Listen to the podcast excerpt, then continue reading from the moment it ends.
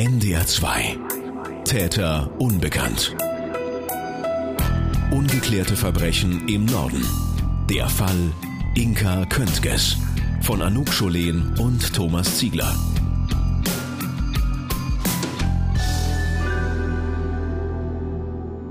Was ist am 10. August 2000 passiert? In den ersten Wochen nach dem Verschwinden von Inka Köntges gehen die Ermittler jeder Spur, jedem Hinweis nach. Sie befragen selbstverständlich auch den Ehemann. Er ist nicht tatverdächtig. Gleichzeitig prüfen die Beamten, ob die junge Frau untergetaucht ist. Hinweise dafür finden sie nicht. Am Ende bleibt nur ein Ermittlungsansatz. Heute bei NDR 2 Täter unbekannt ist Inka Köntges einem Verbrechen zum Opfer gefallen?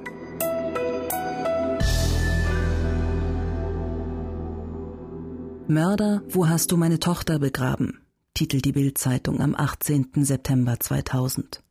Dazu ein großes Foto der Mutter. Mit einer eindringlichen Bitte wendet sie sich an einen möglichen Mörder. Mein Kopf sagt mir zwar, dass noch alles offen ist, aber tief im Herzen fühle ich es. Inka ist tot. Es geht nicht um Strafverfolgung. Wende dich mit einem anonymen Hinweis an die Polizei oder eine andere Institution. Wir brauchen endlich Gewissheit, um Abschied nehmen zu können. Eine Reaktion darauf bleibt aus. Die Ermittler glauben zu diesem Zeitpunkt, es war ein Verbrechen. Das Problem? Es gibt kein Opfer, keinen Tatort und keinen Tatverdächtigen. Bei Spekulationen, was Inka Köntges am Tag ihres Verschwindens zugestoßen ist, können sich die Ermittler nur auf zwei Zeugenaussagen stützen. Aussage 1. Der damalige Ehemann, der angibt, dass seine Frau am Tag ihres Verschwindens vermutlich nach 8 Uhr mit dem Fahrrad von zu Hause losgefahren ist. Aussage 2. Der Polizist, den Inka Köntges wenig später, gegen 8.45 Uhr, in der Eilenriede nach dem Weg gefragt hat. Für mögliche Tatszenarien eröffnen sich damit fast unendlich viele Möglichkeiten. Auch wir haben uns im Laufe unserer Recherchen immer wieder gefragt, ist Inka Köntges wirklich einem Verbrechen zum Opfer gefallen? Wenn ja, wo war der Tatort? Im Stadtwald Eilenriede? Auf dem Weg durch die Kleingärten zur Medizinischen Hochschule Hannover? Oder an einem ganz anderen Ort? Und Wer war der Täter? War Inka Köntges ein Zufallsopfer oder hat sie jemand beobachtet und einen Überfall auf sie geplant? Vielleicht sogar eine Person, die sie kannte.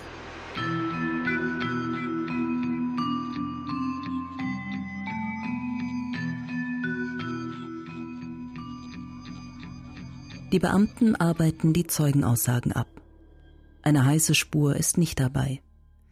Ein unbekannter Anrufer, der innerhalb von zwei Wochen 500 Mal bei der Polizei anruft, kann nicht ausfindig gemacht werden.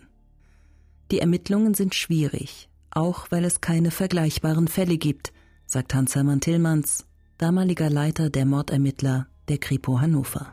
In Sachen Könkes ist es so, dass es diesbezüglich keine Übereinkünfte mit anderen Straftaten gegeben hat und daher auch keine weiteren Ermittlungen in Bezug auf andere bekannte Straftaten oder Unbekannte hier durchgeführt werden konnten.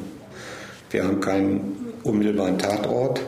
Wir haben hier verschwunden in einer öffentlichen Grünanlage und äh, zum Tatablauf kann man auch nichts sagen. Aber wenn zum Beispiel in einem anderen Ort der Bundesrepublik auch eine weibliche Person mit ähnlichem Aussehen spurlos verschwindet, dann hätten wir da schon mal eine Nahtstelle. Und dann könnte man sagen, also bei uns in Bayern, dort und dort ist auch eine Frau abgängig, die im öffentlichen Verkehrsraum mit einem Fahrrad unterwegs war. Und da kann man schon versuchen, gibt es da Bezüge. Im Fall von Inka Köntges gibt es die offenbar nicht. Aber es gibt einen anderen Verdacht. Die Beamten prüfen, ob sie möglicherweise einem Serienvergewaltiger in die Hände gefallen ist. Es ist die Zeit, in der sich Hunderttausende Frauen in Norddeutschland vor dem sogenannten Balkonmonster fürchten. Hans Joachim B. Im November 1999 begeht er seine erste Tat. Bis zu seiner Festnahme, fast ein Jahr später, überfällt er mindestens elf Frauen. Erst in Hamburg, später in Hannover. Hans-Joachim B. plant seine Taten lange im Voraus. Er sucht seine Opfer meistens auf der Straße, späht sie tagelang aus und präpariert dann ihre Balkontüren für einen Einbruch. Bis zur Tat lässt der Mann Tage, oft Wochen vergehen. Er wartet, bis die Frauen in ihrer Wohnung sind und das Licht löschen. Dann bricht er über den Balkon bei ihnen ein und vergeht sich an ihnen. Bei seiner Festnahme Ende Oktober 2000 finden die Beamten eine junge Frau, die er bereits seit 20 Stunden in seiner Gewalt hat. Die meisten seiner Opfer sind blond und haben schulterlange Haare. Auch Inka Köntges hat schulterlange Haare. Sie ist dunkelblond. Zum Zeitpunkt ihres Verschwindens im August 2000 hat Hans-Joachim B. seine Überfälle bereits nach Hannover verlagert. Nach seiner Festnahme wird daher auch überprüft, ob er die junge Biologin möglicherweise verschleppt hat. Sein Alibi ist überprüft worden bezüglich des 10.8. Und äh, da hat man festgestellt, dass er an einem Arbeitsplatz tätig war, wo er definitiv nicht hier hätte in Hannover sein können. Hans-Joachim B. scheidet für die Ermittler damit als Täter aus. Es gibt aber noch einen weiteren Mann, der damals eine Serie von Gewaltverbrechen begeht. Im November 2001 verhaften die Beamten Karl-Heinz W. Er ist damals 47 Jahre alt. Der Mann soll vier Senioren getötet haben, aus Habgier. Inka Köntges passt eigentlich nicht in sein Opferschema. Es gibt aber ein kleines Detail, das die beiden verbindet. Beide arbeiten damals an der Medizinischen Hochschule in Hannover. Trotzdem, als möglicher Täter scheidet Karl-Heinz W. für die Ermittler aus. Karl-Heinz W. hat seine Straftaten nach einem ganz anderen Modus operandi äh, verübt.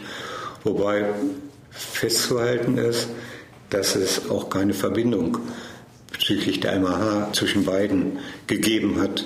Die arbeiten zwar beide äh, auf der MAH, aber räumlich doch voneinander getrennt. Und natürlich hätten sie sich zufällig über den Weg laufen können, aber das ist aber auch alles. Also Kontakte bezüglich der Arbeitsstelle, persönliche Kontakte gab es nicht.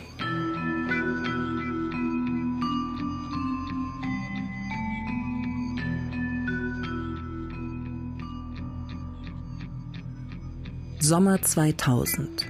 Hannover ist eine der meistbesuchten Städte Deutschlands. Es ist die Zeit der Expo. Hunderttausende Menschen aus den verschiedensten Ländern kommen zur Weltausstellung, als Besucher, aber auch als Angestellte.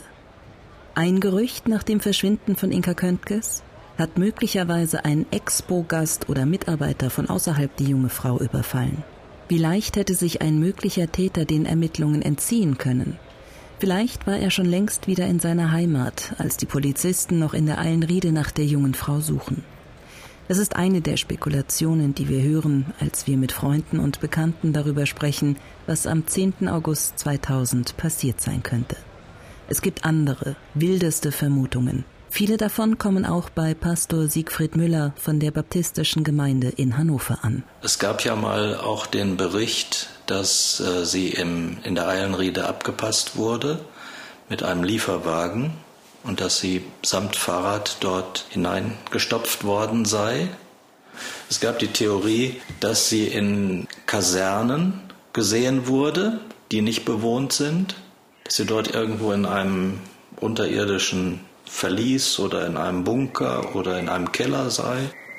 Es gab ja auch den Bericht, dass sie vielleicht in der MHH irgendwo in einem Kellergeschoss sein könnte. Und wir hatten damals jemanden in der MHH als so eine Art Hausmeister, der sich dort mit auskannte. Und den habe ich damals gefragt, ist so etwas möglich? Und der sagte, ja, das ist durchaus möglich, dass man dort unten jemanden versteckt, dass man ihn auch in irgendeinem Bottich dort äh, verschwinden lassen kann und dass das über Jahre nicht entdeckt wird. Die fehlenden Fakten lassen Raum für Spekulationen und Vermutungen. Das ist auch im Fall Inka Köntges so. Hinweise, dass an einem dieser Gerüchte etwas dran sein könnte, gibt es nicht. Was aber ist an diesem Morgen des 10. Augusts geschehen? Wie hätte ein Täter Inka Köntges in seine Gewalt bringen können? Das fragen sich Freunde und Bekannte nach ihrem Verschwinden. Inka Köntges ist 1,69 Meter groß, sehr schlank, fast schmächtig. Sie hätte einem Angriff nicht sehr viel entgegenzusetzen gehabt, glaubt Pastor Roger McCloy, der sie sechs Wochen vor ihrem Verschwinden getraut hat. Ich sag mal, rein körperlich gesehen ist es sicherlich für einen erwachsenen Menschen, einen Mann, eine Kleinigkeit gewesen, sie zu überwältigen. Ja, also auch weil sie eben halt auch nicht misstrauisch war. Dass sie vielleicht sogar zu jemandem hingegangen ist, der vielleicht irgendwas simuliert hat, dass sie dann angehalten hätte, um denjenigen zu helfen und dann äh, überwältigt er sie. Ja, und ich sag mal, wenn er das geschickt anstellt und Auto in der Nähe hat und peinlichst darauf achtet, dass nichts liegen bleibt, dann ist das eine Sache von wenigen Minuten. Fest steht, bis heute ist nichts von dem aufgetaucht, was Inka Köntges bei sich hatte. Kein Fahrrad, keine Tasche, keine Kleidung, nichts. Die Eilenriede, der Stadtwald von Hannover, wird mehrfach durchsucht. Von der Polizei, aber auch von Freunden und Bekannten. Spuren eines Kampfes, finden sie nicht. Ist Inka Köntges vielleicht freiwillig mit irgendjemandem mitgegangen? Hat sie den Täter möglicherweise gekannt? Klar, dann ist das absolut denkbar. Es gibt aber noch eine andere Variante. Als wir mit Freunden und Bekannten darüber sprechen, was an diesem Tag passiert sein könnte, fällt uns etwas auf. Es gibt eine Theorie, die wir immer wieder hören. Von Menschen, die sich untereinander nicht kennen und die aus ganz unterschiedlichen Lebensbereichen von Inka Köntges stammen. Ich hatte dann nochmal bei der Polizei angerufen und gesagt, naja, Inka ist so äh, vertrauensselig, ich könnte mir auch vorstellen, dass sie halt bei irgendjemand eingestiegen ist ins Auto. Sie fragt nach dem Weg und da ist jemand und sagt, ja komm, ich bringe dich da eben hin oder so. Für mich fühlt sich eher so an, dass irgendwo jemand gestanden haben muss, aber da muss eigentlich am Auto oder sowas da gewesen sein, der ihr vielleicht sagt, passen Sie auf, ich nehme Sie einfach mit, ich bin hier sowieso gerade mit dem Wagen da, ich bringe Sie mal eben dahin. Ja? Und sie dann nicht in der Lage gewesen wäre, zu sagen, hä, das ist jetzt aber ein bisschen seltsam, es reicht doch, wenn Sie mir jetzt sagen, wo der Weg lang geht und das nicht hat abschlagen können. Es gibt den Zeugen, der gesagt hat, dass sie nach dem Weg gefragt hätte. Ich denke mal, das hat nicht ausgereicht und ich glaube, dass sie noch jemanden gefragt hat und der jemand hatte ein Auto und hat gesagt, Mädchen, ich fahre dich dahin. Und sie hat wahrscheinlich gedacht, oh super, das ist mein Retter, der von Gott gesandt ist. Und stattdessen fand er sie einfach nur toll. Und hat sie missbraucht und ermordet und irgendwo verscharrt. Wir haben bei NDR 2 Täter Unbekannt schon ein paar Eigenschaften aufgezählt, die uns immer wieder begegnen, wenn wir nach Beschreibungen von Inka Köntges fragen. Allesamt positiv. Es wurden aber auch die Begriffe naiv und gutgläubig genannt. Eigenschaften, die nicht unbedingt positiv sind und ganz entscheidend, wenn man über die Theorie Unbekannter mit Auto nachdenkt. Freunde beschreiben Inka Köntges als eine Frau, die grundsätzlich das Gute in einem Menschen sieht und ohne Vorbehalte auf jemanden zugeht. Ist ihr das zum Verhängnis geworden? Ist es wirklich vorstellbar, dass eine 29-jährige Frau sich von einem Unbekannten überreden lässt, in ein Auto zu steigen, samt Fahrrad? Ehrlich gesagt fällt es uns schwer, das zu glauben, aber wir nehmen die Aussagen der Freunde und Bekannten ernst, und die halten das offenbar durchaus für möglich. Auf den Fotos, die uns Freunde zeigen, sehen wir eine zierliche Frau. Zart und auch zerbrechlich. Sehr natürlich, sehr attraktiv. Eine Frau, die es schafft, ganz ohne Make-up und tiefen Ausschnitt Männerblicke auf sich zu ziehen. Möglicherweise auch ungewollt. Ihre Schulfreundin Mareike beschreibt sie so. Das Ding ist, Inka war so ein Typ wie ähm, Ingrid Bergmann, also blond. Nicht, nicht im klassischen Sinne gut aussehend, aber hatte wahnsinnige Ausstrahlung. Und äh, sie hatte eine, eine Wirkung wie Bombe auf Männer, auf Jungs auch. Also sie hatte also viele Jungs, die auch so verknallt waren in sie und die sie toll fanden oh, und sowas. Und sie hat auch unerwünschte Aufmerksamkeit auf sich gezogen. Also sie hat, sag ich mal, ein seelsorgerisches Gespräch mit einem Obdachlosen geführt. Und der hat sie dann geküsst. Weil sie so ein bisschen so, sie wirkt auch immer so, ja, wie ein Engel oder so. Und auch gerade so auf Leute, die die so ein bisschen verloren sind oder was sie auch immer sehr, sehr stark wirkte, was sie wollte und sowas. Und das hat schon so eine Anziehung auf, auf, auf eine bestimmte Sorte Mann. Ihre Freundin Inge, die sie während ihres Studiums kennenlernt, erzählt uns, dass Inka Köntges diese Unsicherheit sogar körperlich ausgestrahlt hat. In Oldenburg sind wir auch manchmal mit dem Fahrrad gefahren und sie ist vor mir gefahren. Dann habe ich manchmal so gedacht, sie sitzt so unsicher auf dem Fahrrad. Ich weiß nicht, ob ich sie da auch mal so ein bisschen ihr das gesagt habe. Das kann ich mich nicht mehr erinnern. So nach dem Motto, sitz gut auf dem Rad, sitz gut und stabil auf dem Fahrrad, weil entsprechend wirst du wahrgenommen. Auch ihrem ehemaligen Mitbewohner Eckehard, der als Psychologe arbeitet, ist diese Zerbrechlichkeit aufgefallen. Also sie hatte eine Unsicherheit in sich drin. Und ich glaube, wenn, wenn ein Mann in gewisser Art und Weise auf ihr zugetreten wäre oder auch getreten ist, dass sie dann unsicher war, sich gut abgrenzen zu können. Also dass sie da nicht einfach locker und selbstbewusst sagt und sagt, ey, was willst du denn hier? Verpiss dich oder irgendwas, ja? Sondern eigentlich so erstmal lieb und freundlich und so überall und dann, wenn da einer so komisch kommt, dann nicht so richtig wissen, was sie tun können oder vielleicht auch zu erstarren in dem Moment. Zerbrechlichkeit gekoppelt mit der Unfähigkeit zu reagieren, eine fatale Kombination. Aber eine mögliche Erklärung, warum sie vielleicht doch zu einem Unbekannten ins Auto gestiegen sein könnte.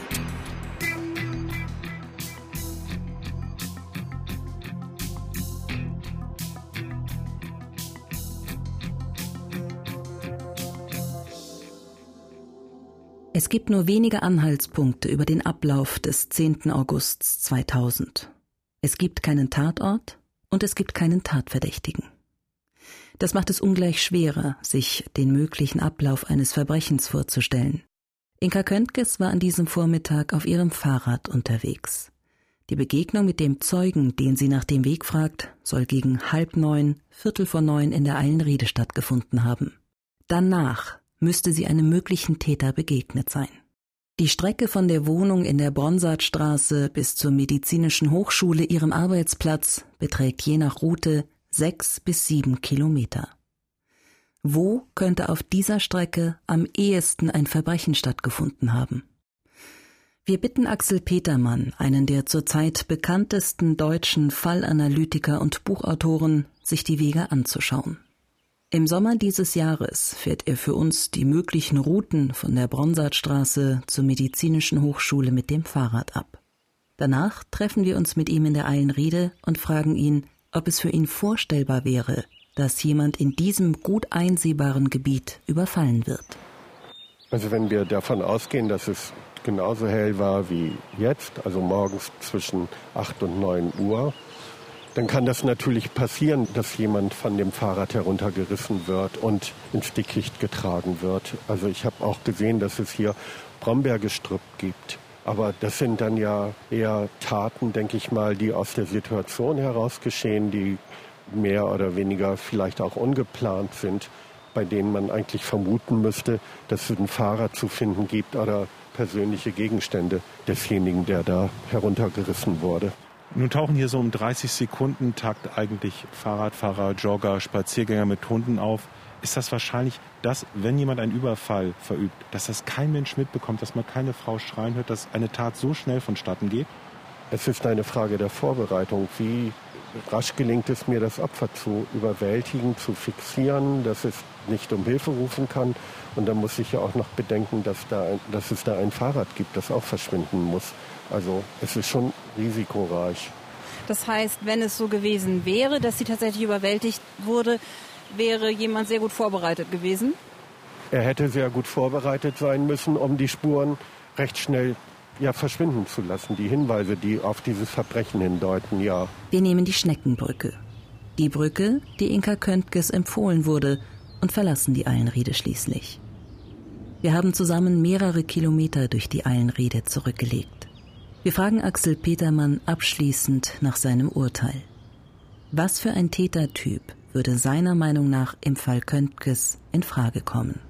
Also generell würde ich von einem situativen Täter ausgehen, der die Gelegenheit sieht, die Chance sieht, ein Opfer kommt vorbei, hat eine latente Tatbereitschaft und er holt die Frau vom Fahrrad. Aber dann würde mich natürlich wundern, dass es also keine Leiche gibt, dass man kein Fahrrad findet, nichts, was hier gehört, keine Spuren, die auf ein Verbrechen hindeuten. Eine andere Möglichkeit wäre, die Tat hat sich gezielt gegen Inka gerichtet. Jemand wusste, dass sie zu einer bestimmten Uhrzeit diesen Weg wählen würde. Und eine dritte Variante gäbe es noch, dass jemand durch die Straßen fährt, dass der hunderte von Kilometern fährt, dass er ein Opfer sucht und zufälligerweise auf Inka trifft, aber dass er schon die Vorbereitung getroffen hat, schnell zu agieren. Ich würde aber dazu tendieren, dass es eher eine Zufallstat wäre, dass sie einfach zum falschen Zeitpunkt am falschen Ort gewesen sein dürfte. Eine der Varianten, die der Fallanalytiker genannt hat, geht auch Inkas Freundin Inge durch den Kopf. Wenn sie immer wieder neue Wege ausprobiert hat, nur angenommen, angenommen, da ist jemand gewesen, der sie so ein bisschen auf den Kicker hatte, dann wird der, nach meiner Meinung, äh, könnte diese Person, also weil sie musste dann ja wahrscheinlich immer über die gleiche Brücke. Von daher denke ich, dass sie, dass diese Person irgendwo, wenn sie beobachtet hat, und an einem Punkt, wo sie sozusagen immer rüberkommen musste oder wo sie auf jeden Fall durch irgendein Nadelöhr musste. Und dass das vielleicht auch schon außerhalb des Waldes war. Das Nadelöhr. Ein Ort, an dem Inka Köntges immer vorbeifahren musste, unabhängig davon, welche Route sie sich an dem Tag für ihren Weg zu ihrer Arbeitsstelle an der Medizinischen Hochschule ausgesucht hatte. Auch wir haben uns unzählige Male gefragt, wo ein Verbrechen hätte stattfinden können. Wo könnte ein mögliches Nadelöhr sein? Die Brücken, die über den Messeschnellweg führen? Das wären Nadelöhre. Eine dieser drei Brücken muss man überqueren, wenn man durch die Eilenriede in Richtung medizinische Hochschule fährt. Die nächste Möglichkeit? Die Übergänge aus der Eilenriede heraus auf die Kleestraße zu den Kleingärten. Vom ersten Vorsitzenden des Kleingartenvereins Kleefeld wissen wir, dass die meisten Radfahrer damals einen Übergang genommen haben, der heute gar nicht mehr existiert. Die damalige Brücke ist heute nur noch zu erahnen. Im Oktober setzen wir genau an dieser Stelle an und gehen zu Fuß alle erdenklichen Wege durch die Schrebergärten von diesem Punkt zur medizinischen Hochschule ab. Wir betreten die Kleingartenkolonie Jägerlust und sehen je nach Größe des Weges mal Reifenspuren von Fahrrädern oder auch von Autos. So, guck mal, hier geht auch ein kleiner Weg ab. Ja, ist aber eng. Und wenn, mir, wenn ich mir so die Hecken angucke, also sehen tut dich hier keiner. Ich bin mir auch nicht sicher, ob ich mit dem Fahrrad hier langfahren würde, glaube ich. Das macht, glaube ich, auch keiner. Ja, obwohl, ja. guck mal hier, Reifenspuren. Ja. Wir gehen auf einen der Hauptwege zurück und kommen zu einer verwilderten Grünfläche. Bäume, Büsche, hohes Gras. Dahinter erhebt sich das Niedersächsische Zentrum für Biomedizin und Implantatforschung. Ein großer, rechteckiger Gebäudekomplex, grau, etwas kühl, der hier vor 15 Jahren noch nicht stand. Ja, das wuchert aber auch seit Jahren vor sich hin. Vor 15 Jahren war das, glaube ich, hier alles eine riesige Baustelle. Ja? Oh, guck mal, Parkbuchten gibt es auch. Aber hier passt doch locker ein Lieferwagen hin. Wenn nicht sogar zwei.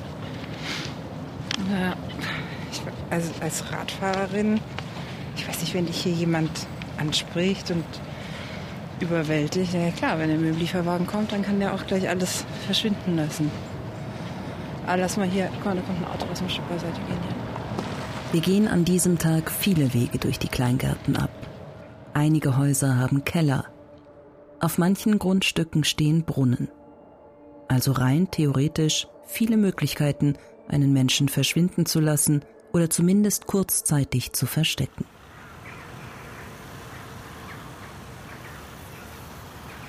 Die Schrebergärten. Ein Bereich mit vielen möglichen Wegen, die Inka Köntges am Morgen ihres Verschwindens gefahren sein könnte. Aber auch hier gibt es sogenannte Nadelöhre, wie sie Inkas Freundin Inge beschrieben hat. Die einzelnen Zugänge, die in die Kleingartenkolonie hinein und wieder herausführen. Auch wir haben uns immer wieder gefragt, Wo könnte ein mögliches Verbrechen passiert sein? Im Stadtwald Eilenriede? Das können wir uns nach Monaten der Recherche nur noch schwer vorstellen. In der Kleingartenkolonie, auf den vielen kleinen, oft einsamen Wegen, scheint uns das viel eher möglich. Auch die Polizei hat damals in den Schrebergärten gesucht. Die Beamten sprechen mit Parzelleninhabern, fragen, ob sie irgendetwas mitbekommen haben. Hans-Hermann Tillmanns von der Kripo Hannover. Es ist ein Hinweis weiter bearbeitet worden auf eine Person, die in dem Gartenbereich wohnte. Da sind auch Durchsuchungsmaßnahmen gemacht worden, die aber dahingehend keinen Erfolg hatten, dass ein Bezug zur Straftat herausgestellt werden konnte.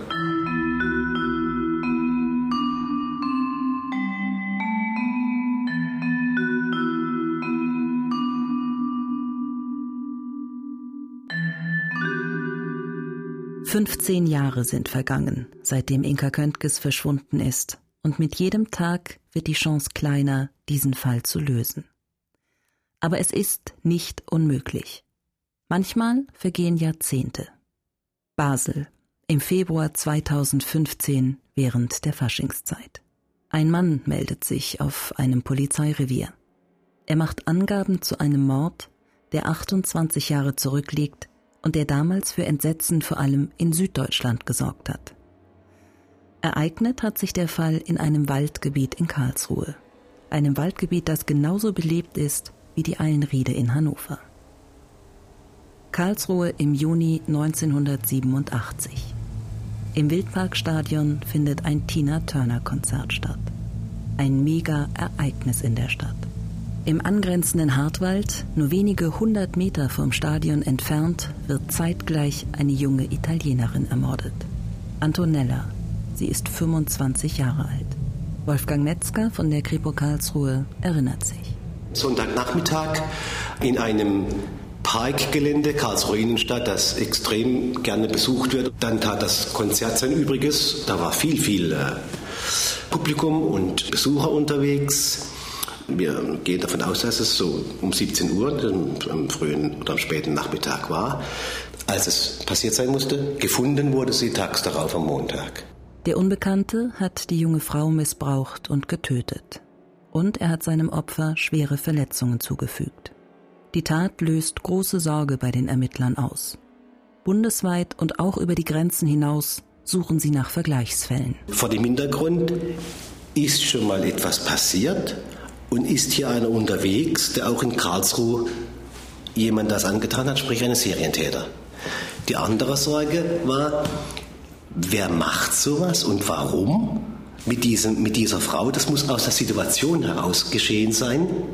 Dann war halt die Sorge, ist das der Beginn von irgendwas? Wer so weit schon gegangen ist und am helllichten Sonntagnachmittag, da, was steckt da dahinter? Und wen trifft er wieder und was könnte passieren? Das war natürlich auch eine, eine Sorge nicht nur der Ermittler, sondern auch der Öffentlichkeit natürlich. Nicht? Also das war schon beunruhigend, muss man sagen. Zeugen melden sich. Phantombilder werden erstellt. Die Ermittler überprüfen 500 Männer im Umkreis von Karlsruhe. Der Täter ist nicht dabei. Heute ist bekannt, fünf Tage nach der Tat zieht er nach Basel in die Schweiz. Im Februar dieses Jahres am Basler Morgenstreich einer Faschingsveranstaltung bricht er sein Schweigen. Er hat sich dann entschlossen, auf eine Polizeiwache zu gehen, also ganz normales, wie bei unserem Polizeirevier. Und da ist natürlich an so einem Tag in Basel einiges an Betrieb. Und er geht da rein und fragt, ob jemand von einer Kripo da sei. Er wollte mit einem Kriminalpolizist sprechen. Und als er zur Auskunft bekam, äh, hier ist keine Kripo, wollte er eigentlich schon wieder gehen. Und dann fragt der Kollege, was, was ist denn los, was ist denn? Und dann sagt er eben diese Mitteilung mit der Italienerin vor über 20 Jahren während dem Konzert getötet. Und äh, ja, und dann hat der Kollege ihn halt aufgrund des, dessen, was er gesagt hat, mal da behalten. Ne? Wenn jetzt, was weiß ich, wenn der Kollege gerade abgelenkt ist oder ist noch was und ne, der, dann geht er halt wieder. Ob der nochmal kommt, ist die nächste Frage. Gell? Es war einfach so, wie es gelaufen ist, ähm, war auch, auch wieder mal ein bisschen Glück dabei. Gell? 28 Jahre schweigt der Täter. Dann kommt der Moment, in dem er es nicht mehr ertragen kann. Meinerseits wohl eine Vermutung, dass es eine Mischung war, dass die Alkoholeinwirkung das eine ist, aber auch ähm, die Psyche selbst, äh, die, die Last. Er, er, sprach immer von diesem eine bestimmte Bild, äh, was er gemacht hat. Nicht die Handlung, sondern ein bestimmtes Bild, das ständig in ihm auftauchte.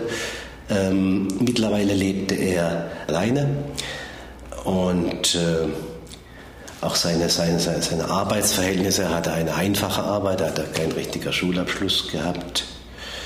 Dass es einfach so ein, eine Gemengenlage war und es mal gesagt werden musste, irgendwie, dass die ganze Last, die auf ihm äh, ruhte, die hat sich halt eben auch in seiner unmittelbaren persönlichen Umgebung so, so gezeigt. Er hat, glaube ich, nicht viele Pläne mit sich gehabt, so, oder was auf die Reihe zu kriegen oder was zu machen. Vor Gericht wiederholt der Täter sein Geständnis. Im Oktober dieses Jahres wird er in Karlsruhe verurteilt und kommt in Haft. Das Gewissen des Täters, die Reue, die Bilder seiner Tat, die ihm auch nach Jahren nicht mehr aus dem Kopf gehen. Im Fall Antonella weiß der Täter nach 28 Jahren nur noch einen Ausweg. Er geht zur Polizei und legt ein Geständnis ab. Ein Hoffnungsschimmer, vielleicht auch für den Fall Inka Köntges? Vielleicht wird es auch hier jemanden geben, der nach langer Zeit sein Gewissen erleichtern möchte. Die offiziellen Ermittlungen im Fall Inka Köntges werden 2002, knapp zwei Jahre nach ihrem Verschwinden, eingestellt. Es gibt keine Leiche, keinen Tatort und keinen Tatverdächtigen. Was Inka Köntges am Morgen des 10. August 2000 zugestoßen ist, bleibt bis heute ungeklärt. Hans-Hermann Tillmanns von der Kripo Hannover. Es war eigentlich von Anfang an äh klar, dass es schwierig sein würde, weil ja keine Anhaltspunkte in irgendeiner Form nach vier, fünf Tagen vorlagen und nach Abarbeitung des persönlichen Umfeldes, der Kontaktadressen, alles das, was man versucht in dem Fall zu machen, wurde es natürlich ersichtlich, dass es immer schwieriger wird. Es ist selten so ein Fall, oder ich, wie ich es vorhin schon gesagt habe, ich habe es noch nicht erlebt, dass man anfängt und man hört auf und man hätte eigentlich gleich aufhören können. In der nächsten Folge von NDR2 Täter unbekannt. Zu Inka Köntges Verschwinden gibt es zwei Theorien. Sie ist untergetaucht oder sie ist einem Verbrechen zum Opfer gefallen. In den vergangenen Folgen standen vor allem die Ermittlungsarbeit der Polizei und die Fragen, die sich daraus ergeben haben, im Vordergrund. Am nächsten Dienstag wollen wir auf Details eingehen, die uns aufgefallen sind, aber auch auf Dinge, die Ihnen möglicherweise aufgefallen sind, damals. Wenn Sie Hinweise im Fall Inka Köntges haben, melden Sie sich bei uns. NDR 2 Täter unbekannt. Ungeklärte Verbrechen im Norden. Der Fall Inka Köntges. Immer dienstags ab 19.05 Uhr. Zum Nachhören auch als Podcast haben Sie Hinweise zum Fall Inka Köntges, Fragen oder Anregungen zur Sendung 0800 11 77 22 0 oder per Mail an täterunbekannt.ndr2.de. NDR2 Täter unbekannt. Von Anouk Scholen und Thomas Ziegler. Produktion Michael Woddo.